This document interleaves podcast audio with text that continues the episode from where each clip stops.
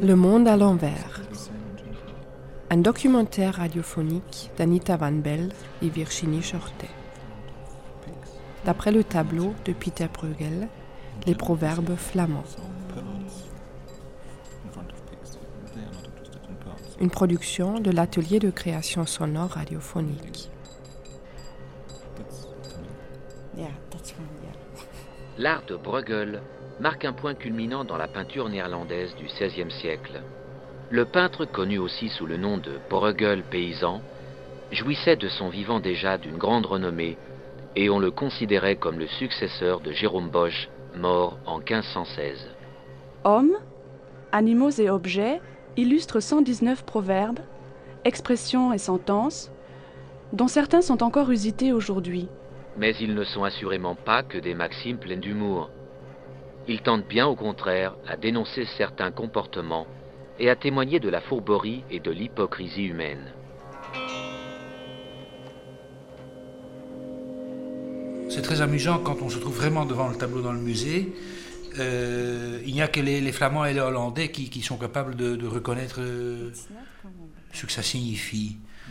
Euh, je suis certain qu'à l'époque où Bruegel vivait à Bruxelles, rue Haute, la, la langue quotidienne était encore beaucoup plus imagée que maintenant. Personne ne parlait français, personne. Ils parlaient tous ce, ce Brabançon, ce, Bruxellois. Euh, et donc, ils, n'avaient qu'à descendre dans la rue, euh, aller faire une course, euh, aller au marché pour entendre tout. Men moet zich krommen om door de wereld te. Il faut se pencher pour. Enfin, c'est très difficile pour passer à travers le monde, c'est-à-dire pour pour survivre. Te laat de put gedempt als het kalf verdronken is. Uh, si le veau est noyé, il faut plus remplir le puits. Donc, euh, si les choses sont irréversibles, si les choses sont faites, il n'y a plus rien à faire. Pourquoi un veau? Pourquoi un puits? Ça, c'est, la langue, évidemment.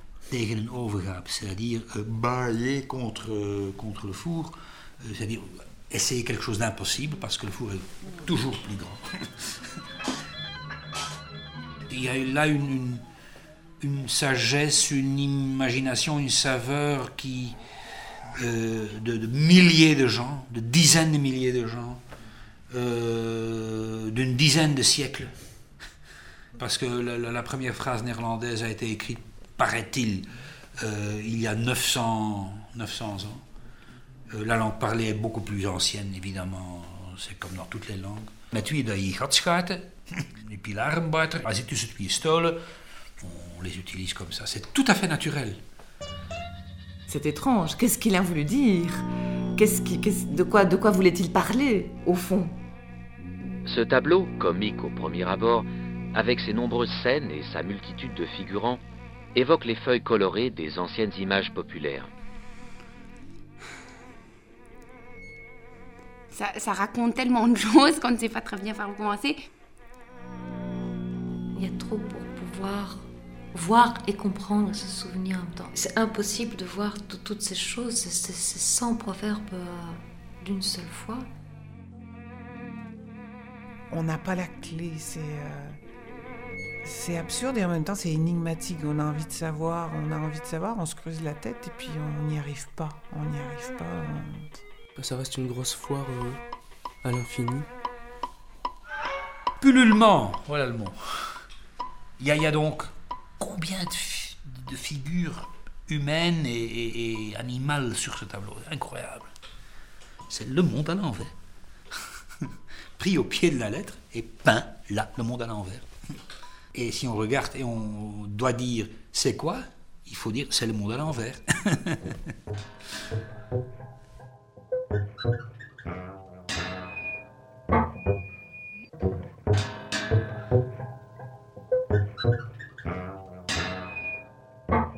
Moi, chez Bruegel, ce que j'ai toujours adoré, c'est les bleus. C'est pas des bleus poudre, c'est pas des bleus euh, bleutés, c'est des bleus verdâtres.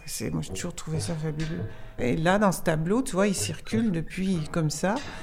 Il commence donc avec ce bonhomme qui tient son poteau, la manche de celui qui tend le mouton, elle a eu que de l'autre, le chapeau de celui qui donne des roses euh, au pourceau. Il continue dans l'herbe euh, en verdissant légèrement. Il se répercute sur le toit de la petite maison, là où il y a euh, un drôle de personnage avec une, tête, avec une branche sur la tête, très curieux. Et pourtant, il suit une diagonale qui va jusqu'au fond du tableau et qui va dans le ciel. Euh, c'est plutôt une suite de petits dessins. Je me sens beaucoup plus capable de regarder morceau par morceau. Et puis ça poserait, je pense, pas trop de problème de, que ce soit une suite de détails plutôt qu'un dessin complet. Un peu une espèce de puzzle. Ben, il y a des trucs dans ce tableau qu'on ne remarque pas au premier chef parce qu'il y a tellement de détails que, en plus, c'est un tableau dans lequel on, on, est obligé de s'égarer. Ça peut raconter une histoire à, cause, de, à cause des deux couleurs qui reviennent en permanence dans les personnages, le rouge et le turquoise. Puis ça fait des, euh, des actions qui suivent qui suivent les unes les autres et puis on a l'impression que ça pourrait être toujours les deux mêmes personnages parce que la plupart du temps c'est des actions à deux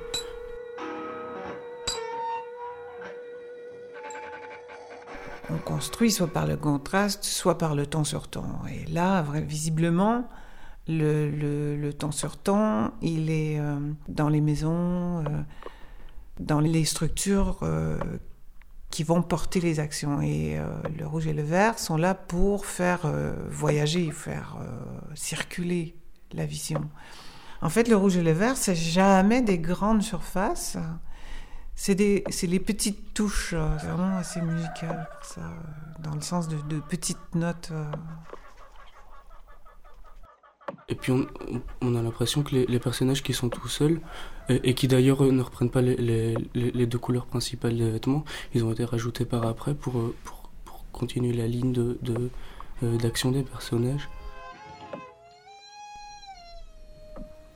Il y a beaucoup de blanc dans cette peinture. On voit comment il emploie le blanc chaque fois pour, pour animer, pour recréer un autre moment comme ça dans, dans la composition.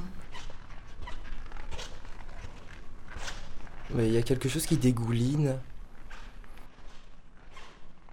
C'est très intéressant de voir en fait comment le, berger coupe la laine de son mouton qui coule à flot. Ça rappelle le lait qu'il y avait un peu plus loin ou la crème tout est, tout est nourriture pour moi là-dedans, ou, ou, bon à manger, ou, ou à ouvrir pour regarder qu'est-ce qu'on peut trouver dedans qui est comestible. la, tout est bouffe. Il y a lui à droite, il a son, son, petit bonnet blanc. Il ressemble, il ressemble étrangement à l'œuf qui est ici avec des petites pattes et l'œuf qui est, qui, est dans la, qui est dans la main ici. Et si on ouvre un, cochon, il va y avoir de la viande à l'intérieur. Là, le mouton, il est, il est attaché. Il va bien falloir le manger aussi.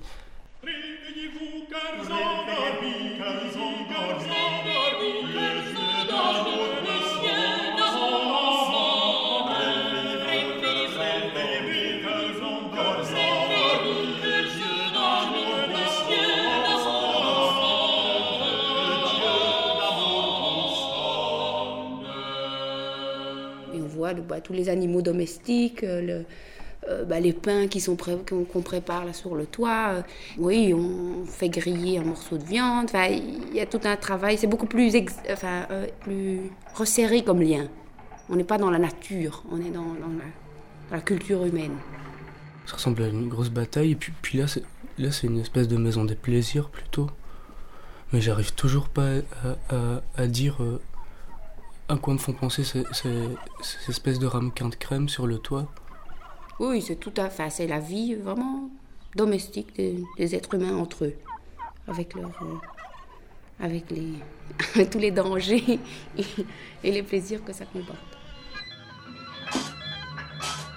Tout pue, j'y peux rien, mais ça pue partout. Ça veut dire même là, j'en vois qui s'embrassent là au grenier, euh, mais euh, dire il y a tellement de monde partout, euh, il n'y a, pas de possibilité d'avoir du plaisir pendant très longtemps ou du refuge pendant très longtemps. Il y a tout de suite euh, quelque chose qui va arriver. Il y a un balai qui vole, euh, il y a un arbalétrier qui tire des flèches, il y a des gâteaux sur, sur les tuiles du toit.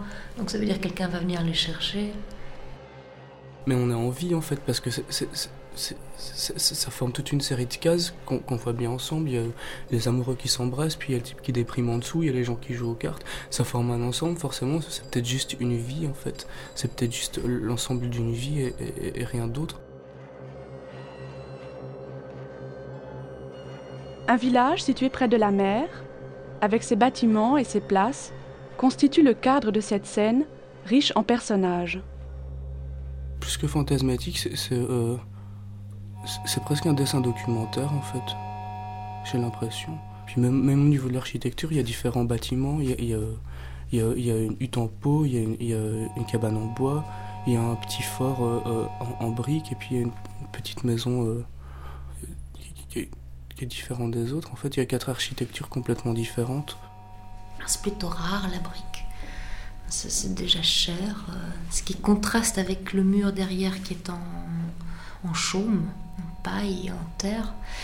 Et sur ce mur en brique, il y a un gros chat. Il est énorme, avec une grosse tête ronde.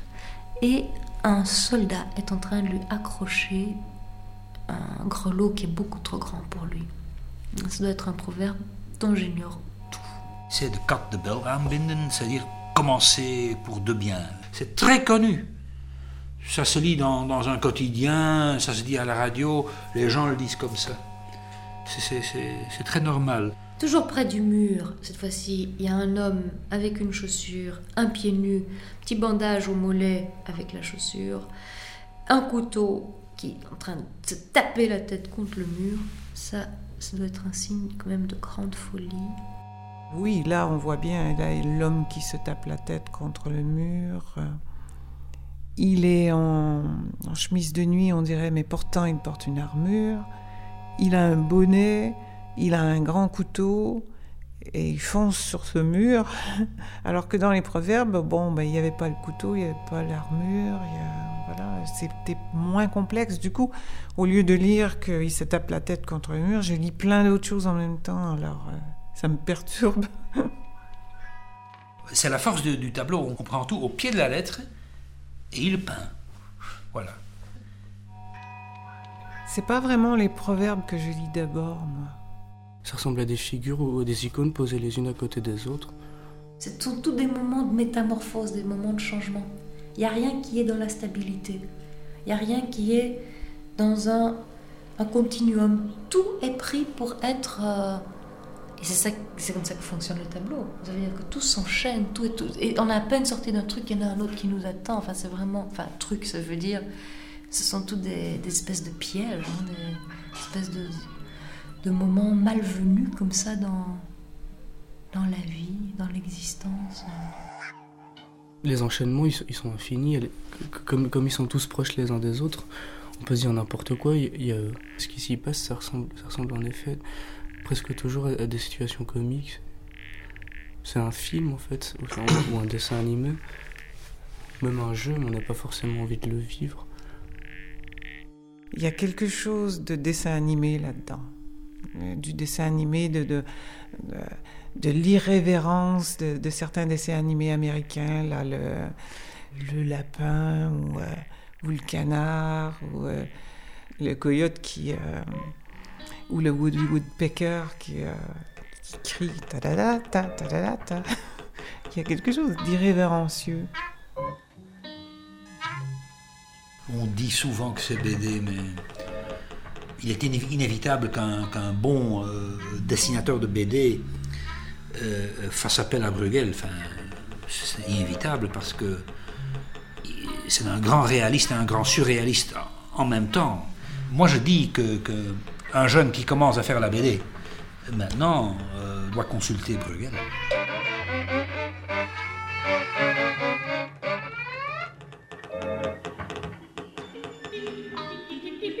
Rire et redire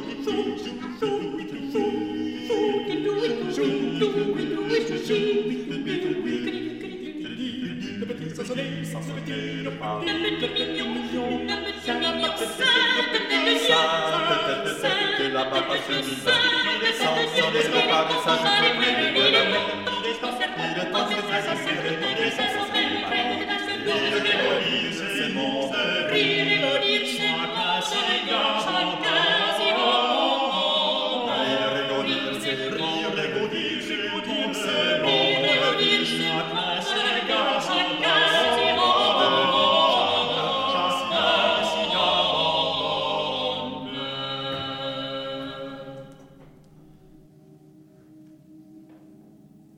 voit les tableaux de Bruegel, eh bien, il, il considère que l'être humain vaut la peine aussi d'être regardé et qu'on n'est pas toujours enfin, obligé d'être dans des, des, dans des représentations religieuses, enfin, que l'être humain vaut, vaut quelque chose et qu'il a quelque chose à dire aux autres êtres humains aussi, en tant que création de Dieu. C'est très occidental, c'est très euh, dans l'esprit chrétien de l'Inquisition qui existait euh, à l'époque. Moi, c'était une époque très dure. À mon avis, il n'était c'était pas aisé de vivre à cette époque et, on, mourait, enfin, on mourait vite, euh, on mourait en général dès l'enfance et ceux qui survivaient, eh bien, ils, avaient dû se battre. Donc il y, a une espèce de, dureté, enfin pas, une dureté et en même temps une légèreté parce qu'on sait que la vie elle tient un fil. Donc euh, et ça, je trouve qu'on retrouve dans, ces images, c'est que la, précarité de la vie est quand même là, mais justement avec, le, besoin de, rire, il y a une envie de vivre avec avec, avec la, connaissance de la limite de cette vie. Le XVIe siècle, c'est à la fois une époque de développement économique extraordinaire, c'est le développement de la ville d'Anvers qui, vers 1550, double sa population. C'est vrai que dans, le monde bourguignon, enfin des Pays-Bas, euh, on est dans un, monde extrêmement riche et à la fois un monde euh, où les différences sociales sont exacerbées et où les guerres sont partout présentes. Donc, ce qui, pour moi, peut-être caractériserait l'homme de la Renaissance, c'est une conscience du temps qui est une conscience du temps qui n'est plus cyclique, une conscience du temps qui est, je dirais, présente.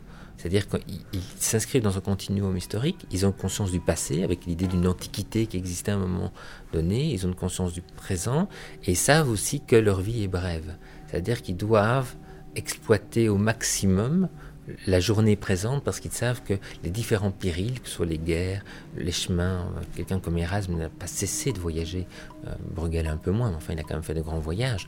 Donc des gens qui savent que dès qu'ils se déplacent, ils peuvent mourir. À la fois il y a une âpreté du réel et à la fois une, une, envie, une jouissance, un désir de jouissance de celui-ci, parce que les gens savent qu'ils ne peuvent pas remettre au lendemain. Il y a beaucoup de de violence absurde dans le tableau, je trouve. Hij scheidt op de wereld. Mais euh, en même temps retenu. De ene pijl na de andere verschieten. Il y, a, bah, il, y a, il y a cette femme-là qui étrangle ce bonhomme, ça c'est vraiment très très dur. Ze nemen elkaar bij de neus. Il y a le soldat avec le couteau dans la bouche qui va attacher un grelot au chat. De gekken krijgen de beste kaarten. Il y a des poissons qui se baladent, euh, qui avalent d'autres poissons, et qui se font eux-mêmes euh, rôtir ou des choses comme ça. Il y a euh, un homme qui tue un porc. Il y a. Daar zijn de daken met vladen bedekt. Un homme qui, euh, qui crie, mais on ne sait pas, on sait pas face à quoi. Ze zijn onder de bezem getrouwd. Il y a, il y a c'est violent et c'est. En même temps, il y a un homme qui a le feu au cul, alors qui poursuit des, des sangliers ou des, des, porcs qui vont attaquer son, son, son sa moisson. Euh, il y a euh, le feu, quelqu'un qui met le feu. Il y a euh, des gens qui tombent. Il y a des gens qui présentent leur cul à travers des, des espèces de, de de façade en bois, il y a des gens qui jettent leur argent à la mer, enfin à la mer, au ruisseau plutôt. Quelqu'un qui a l'air de se noyer ou peut-être qui se baigne, on n'en sait rien. C'est, c'est absurde.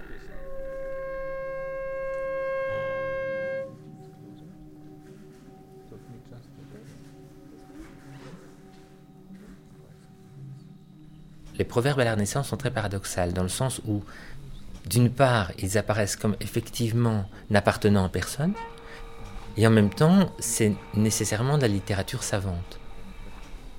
Naturellement, même dans la culture savante, des proverbes populaires sont repris. Mais disons qu'il y a, c'est, dans la nature même de, la réflexion de la Renaissance, il n'y a pas cette idée de culture haute, de culture basse comme nous avons, mais il y a cette imbrication des deux qui donne pour moi la, la grande dynamisme de même chez Bruegel, finalement, j'irais faire de Bruegel le peintre des paysans comme on le faisait dans le temps, c'est absolument ridicule.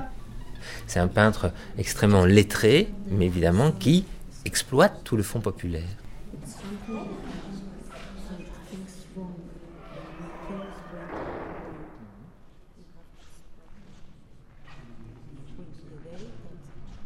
Bruegel hat eine ganze Reihe dieser Sprichwörter, die auch Erasmus Bruegel a utilisé un grand nombre de proverbes Rotterdam que l'on hat, retrouve également chez Erasme de Rotterdam. sehr viele niederländische Sprichwörter auch wiedergegeben. Er hat sie ins Lateinische Erasme de. Rotterdam a rassemblé un très grand nombre de proverbes néerlandais. Haben bei den antiken Autoren Il a traduit vers le äh, latin des sentences qui provenaient non seulement des auteurs de l'Antiquité, de la Bible ou d'autres textes classiques, mais également des proverbes populaires d'origine néerlandaise ou belge. Sich äh, äh, Ce sont les mêmes sources auxquelles Bruegel a eu accès.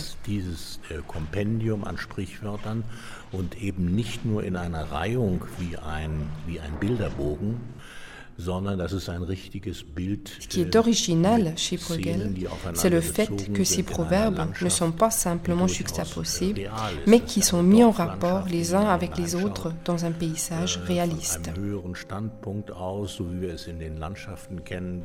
Ce paysage est un paysage rural äh, que le spectateur contemple d'un point de vue surélevé, semblable à celui qu'il occupe par rapport au paysage de ce célèbre peintre belge qu'est Joachim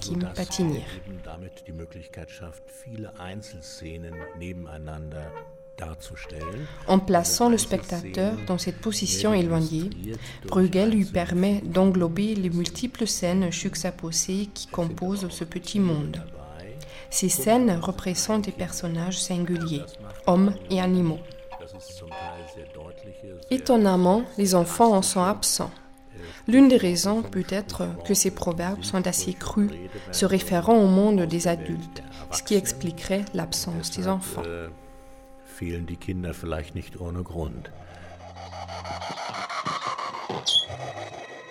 Imaginez que quelqu'un se tienne sur une haute tour et regarde la terre de haut, comme Jupiter selon les poètes.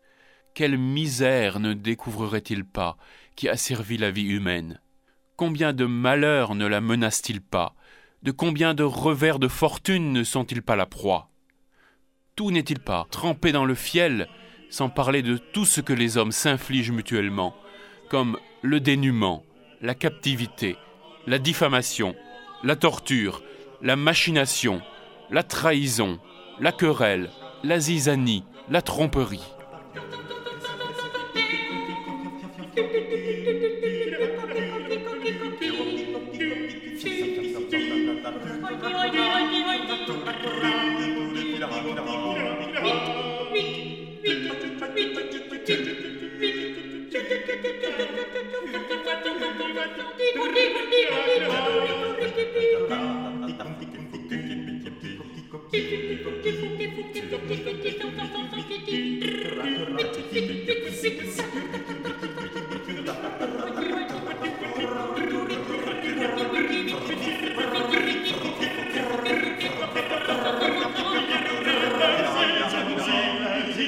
Sie, Sie, Sie, Sie,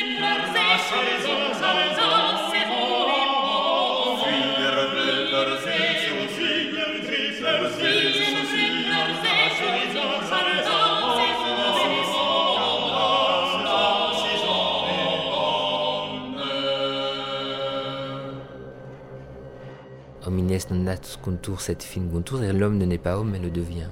Hein, Donc l'idée de ces gens, euh, c'est que de ces humanistes, c'est que finalement quand un homme naît, c'est un petit animal.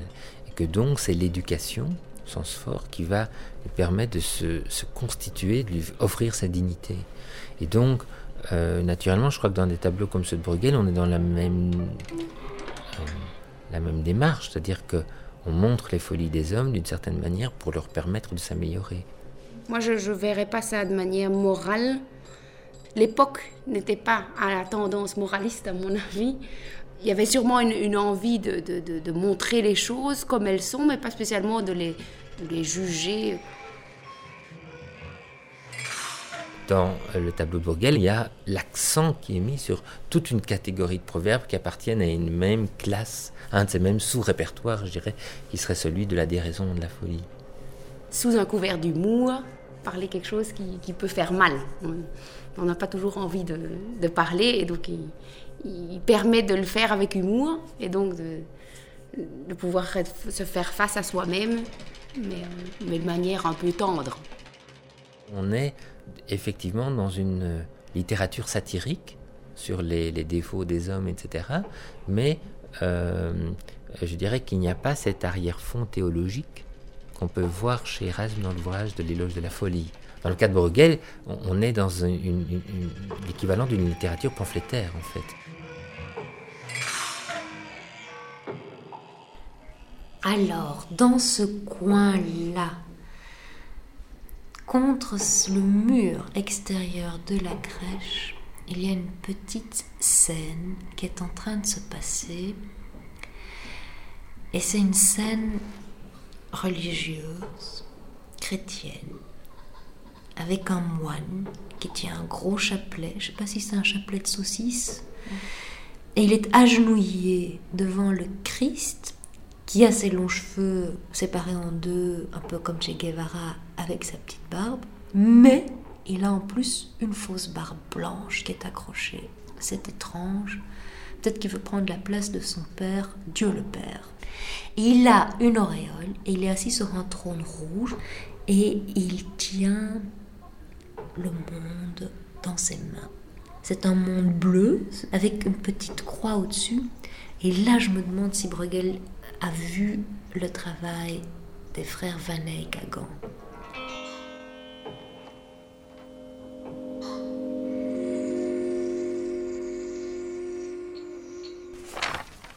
Si on lit par exemple euh, une page d'Erasme, si on la traduisait littéralement, euh, je dirais elle serait souvent très comique parce que euh, elle est truffée de ces proverbes. C'est comme si on avait l'impression aujourd'hui n'y- quelqu'un ne parlerait plus que par proverbe ou par lieu commun.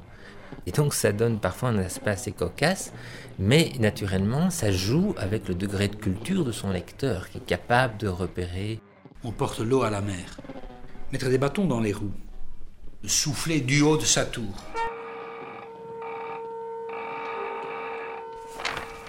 D'ailleurs, euh, ces recueils de proverbes fonctionnent comme des recueils de lieux communs. Donc il faut savoir que les gens à la Renaissance, quand ils lisent un livre, ils annotent le livre, ils rangent tout dans des cases. Euh, C'est de là que part l'art de la mémoire, donc cette idée que euh, les gens ont à l'intérieur d'eux un château ou, ou une architecture et dans lequel ils classent et pour avoir à tout moment dans l'ordre du discours une capacité d'aller rechercher dans les différentes chambres de leur château, de leur mémoire, une capacité de parler, de varier aussi, donc c'est l'idée de la copia verborum, mais aussi de- de- d'être en dialogue constant dans leurs paroles présentes avec la culture antique. Qu'est-ce qu'il pourrait faire? Ouais, qu'est-ce qu'il C'est intriguant. Ah ouais, des ciseaux qui coupent un œil. Enfin, les proverbes, d'abord, pour moi, sont quelque chose de souvent euh, très profond. Donc, en fait, il, il dépeint de manière très euh, directe un proverbe qui, lui, en général, a une- un sens très profond, très caché dans, dans tout être humain ou dans certains êtres humains. J'ai trouvé un autre, c'est celui avec les cochons. il- il joue, il joue à la manière des proverbes, dans le sens où il, il donne une image très euh, claire, euh, on, on reconnaît vite les choses, et puis par contre, euh, le sens, lui, enfin, est à chercher euh, toujours, euh, toujours plus profondément. Les loutres, c'est quoi? Et celui avec ses deux flèches, l'ar- l'arbalète? C'est beaucoup plus en fait de l'ordre d'un- d'une d'une rumeur, d'un onomatopée, d'un tas de trucs qui se mélangent. Mais en même temps, il n'y a rien de vraiment reconnaissable. Et qu'est-ce qu'elle fait là, cette potence Il y a très peu de cohérence. On en a déjà beaucoup, non là Combien on en a Pas mal. hein. Et voilà, voilà le génie Bruegel qui, qui sait faire un tableau qui intéresse toujours les gens qui, qui, qui, qui le regardent, mais qui en fait, si on regarde de près, n'a aucune cohérence. C'est discret. C'est beau. Mm, c'est joli. Les, formes se, se répondent entre elles. Et c'est ce qui fait en fait que le tableau n'est pas incohérent, qu'il est euh, plein de renvois, positifs, négatifs. Et je me demande s'il n'y a pas quelque chose à voir avec les cartes. J'ai tout de suite vu des lames avec précision. très évident au centre, en haut, la maison Dieu, qui est vraiment très très parallèle à la lame de tarot. Euh, le battleur, qu'on voit dans la petite lucarne. La mort, je l'ai mise parce que je trouve qu'elle est présente partout, même s'il n'y a pas véritablement de représentation de, squelette, mais on la sent. L'ermite, que, que j'ai vu aussi là euh, dans le bas, la roue de la fortune et le chariot, et le, le mat, le, fou, qui est donc l'homme qui part, quoi, l'homme, l'homme en mouvance. Il y a tellement de mouvements en fait. Oui, des mouvements yeux ouverts que, je crois en effet qu'il y, a cette lecture seconde qui est sûrement là. Comme c'est des proverbes qui veulent, qui parlent de quelque chose euh, qui est profond dans, nos comportements, euh, peut-être qu'il y a une première lecture yeux ouverts et une deuxième lecture yeux fermés. Parce que justement, il y, a- beaucoup de choses qui ne sont pas claires. Parce que je ne connais pas tous les proverbes, de un, et puis même ces proverbes eux-mêmes ne sont pas toujours clairs. Et ils ont, ils, ont un double langage souvent. Donc, euh, donc là, il faut aller, il faut aller voir au-delà des yeux ouverts. Le tarot, c'est un, un alphabet de l'invisible, je dirais. C'est une manière de communiquer avec l'invisible. On essaye de détacher de, la, matérialité à travers le tarot. Et donc ça rejoint tout ce qui est euh, rituels, puisque c'est une symbolique. C'est toute une symbolique qu'on aborde. On rejoint la Kabbale, on rejoint euh, les grands, les grands rites d'interprétation métaphysique. Il y a euh, dans la peinture médiévale l'acceptation que dans une seule image, il peut y avoir un développement narratif et la représentation de plusieurs scènes à l'intérieur d'une même image. Et c'est assez typique du fonctionnement de l'image narrative médiévale. On peut peut-être dire ici, en retrouvant ces lames de tarot dans cette peinture, que le peintre est l'interprète, peut-être, des signes. Et que donc il, il utilise ce langage-là pour compléter les choses qu'il montre et qu'il veut dire au travers de sa peinture. Ça parle d'une certaine vérité de l'être humain et donc pour moi, dès qu'on on cherche à définir, à définir, à trouver des caractéristiques profondes de l'être humain, on est déjà dans un niveau spirituel de l'être humain. Là, il y a trois lames qui sont euh, plus des, lames de connaissance, de renouveau, de rupture avec un univers. Toutes les autres lames sont des lames de chute, de chaos, d'erreur, d'erreur humaine ou d'illusion. Et elles sont toutes à signification maléfique, je dirais. Il y a vraiment une scène. euh, C'est une femme qui est en train de tuer le diable, en fait. C'est peut-être pour ça que j'ai peur. C'est parce que c'est le diable tout nu. On voit bien qu'il a rien sur lui. Et elle, elle a une force, elle a un plaisir à, l'égorger. Elle est en train de. C'est pas qu'elle l'a emmailloté, mais elle a pris dans un, un tissu, comme on emmaillote les bébés. En fait, ce qui est très intéressant, c'est de voir comment elle a le genou plié pour immobiliser le, le diable. Elle, le tient avec son genou et elle est en train de lui. euh, elle, va l'étouffer. Et elle rigole. Elle rigole au-dessus de son épaule. C'est magnifique.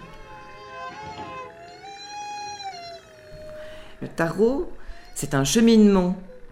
Et d'ailleurs, on part de, du diable, on passe par la mort, donc qui est le moment clé où l'homme doit s'arracher pour aller vers un renouveau.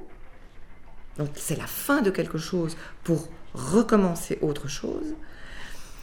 Et puis cette recherche solitaire euh, de l'ermite, le pape qui est la connaissance beaucoup plus euh, livrée, c'est la science aussi le pape.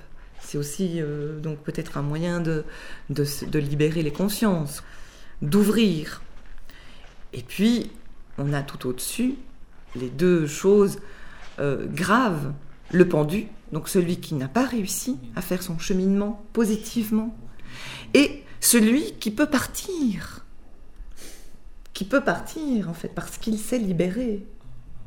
Donc effectivement, cette, euh, cette lecture en diagonale, avec aussi de nouveau les deux choses qui surplombent et qui sont le début et la chute, l'action et la ruine, et en dessous, le chariot et la roue de la fortune, qui sont les, choses qui continuent à tourner sans cesse et qui sont à la base de, l'envie d'avoir ce cheminement.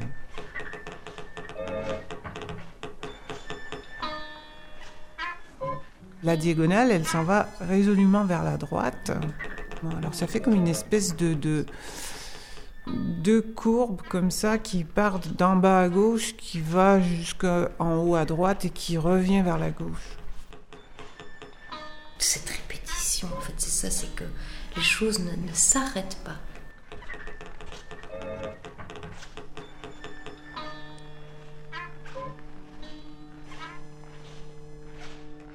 Es gibt ein, eine, eine große Bewegung, die quer durch das Bild geht. Ce tableau est traversé par un grand mouvement et tous les personnages, saisis dans leurs tâches, sont soumis à la dynamique de cette diagonale. À première vue, les personnages sont entièrement absorbés par leur propre action.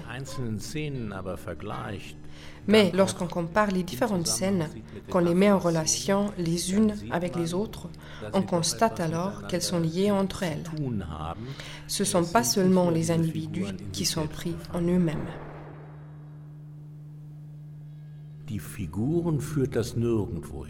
Les personnages ne vont nulle part.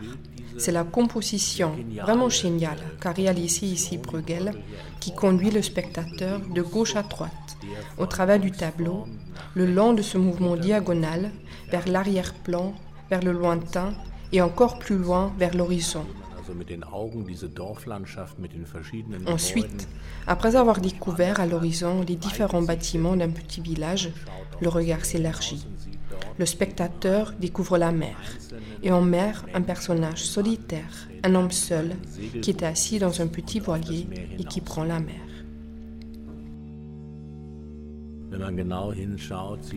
En l'observant assez longtemps, nous voyons que sur la voile est peint un œil figé qui fixe l'homme seul, ainsi que le spectateur.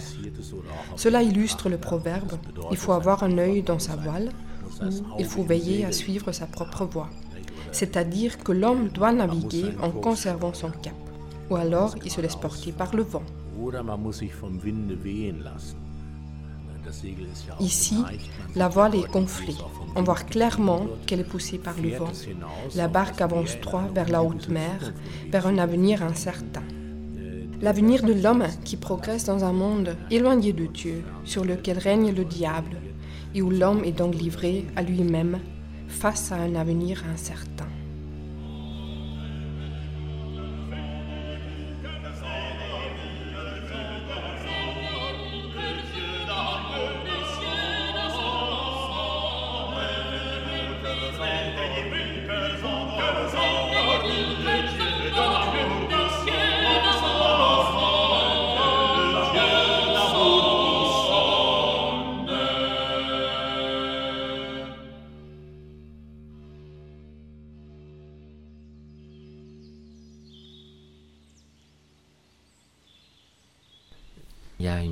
Quête vers le soleil. Je ne sais pas si on peut vraiment décrire comme ça. Je pense que le, euh, cet espace en haut à droite du tableau est elle-même euh, une valeur symbolique, comme les proverbes du premier plan, je pense. Donc elle fonctionne. Je ne crois pas que tout mène là. Je crois que ça fonctionne par antithèse. Mais en tout cas, oui, je pense que s'il montre ça, c'est par avec l'idée désespérée que l'homme peut devenir meilleur.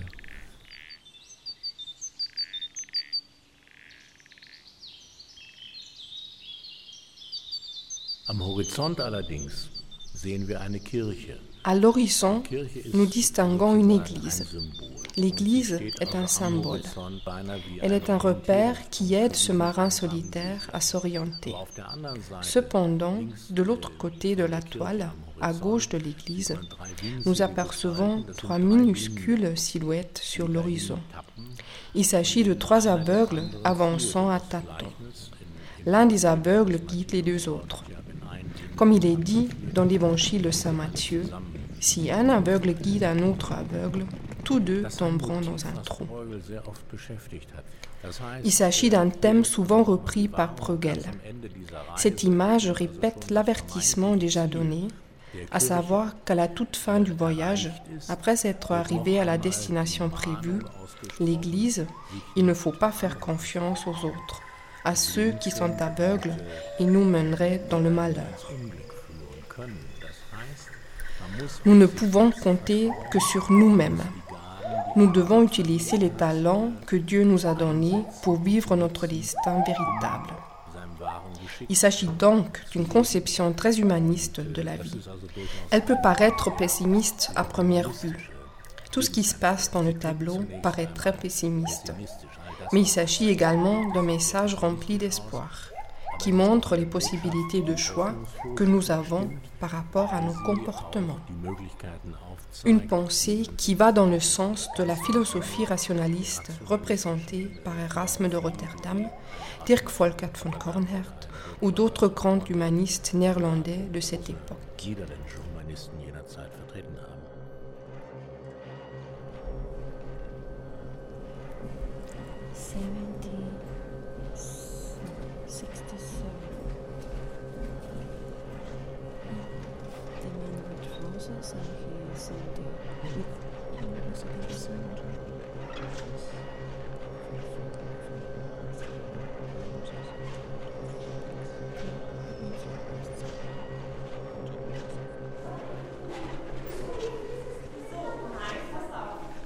Le concept qui a présidé à l'ouverture de la de Galerie fut marqué par l'influence conjuguée de l'esprit des Lumières d'une part et de la sensibilité romantique vis-à-vis de l'art d'autre part. D'abord réjouir, ensuite instruire. Tel était le principe mis en œuvre par les pères spirituels du premier musée public de Berlin. Am Horizont allerdings sehen wir eine Kirche. Vous avez entendu les voix de Reinhard Großhans, directeur adjoint de la Gemälde Galerie à Berlin. J'irais faire de Bruegel le pain des paysans comme on le faisait dans le temps, c'est absolument ridicule. Alexandre Van Ootgarden, conservateur de la maison d'Erasme de Bruxelles. L'époque n'était pas à la tendance moraliste, à mon avis. Kael de Radigues, artiste photographe vivant à Berlin. Et là, je me demande si Bruegel a vu le travail des frères Van Eyck à Gand. Véronique Daniels, historienne de l'art féministe, guide et conférencière dans différentes institutions. Moi, chez Bruegel, ce que j'ai toujours adoré, c'est les bleus.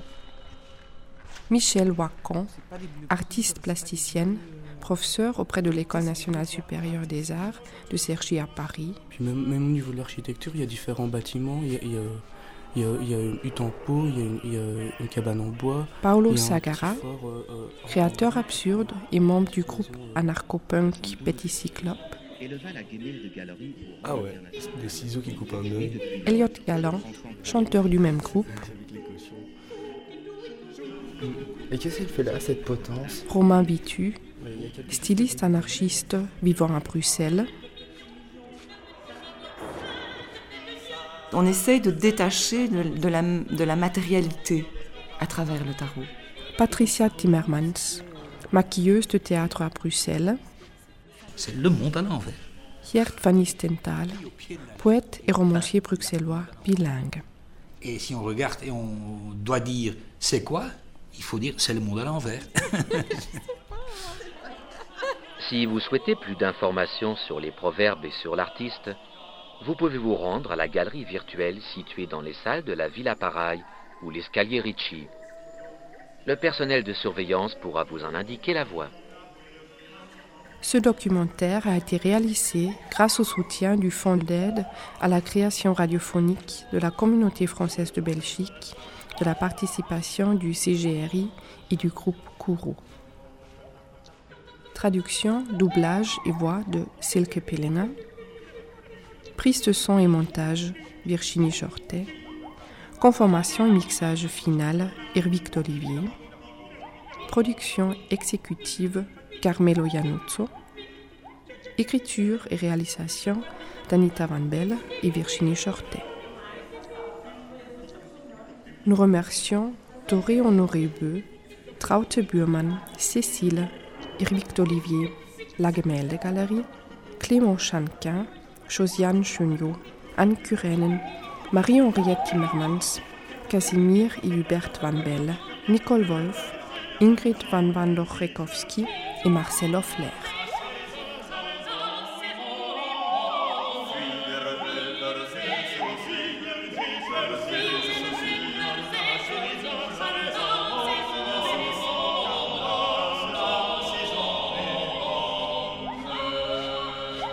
N'oublions pas que le monde à l'envers est le contraire de ce qui devrait être.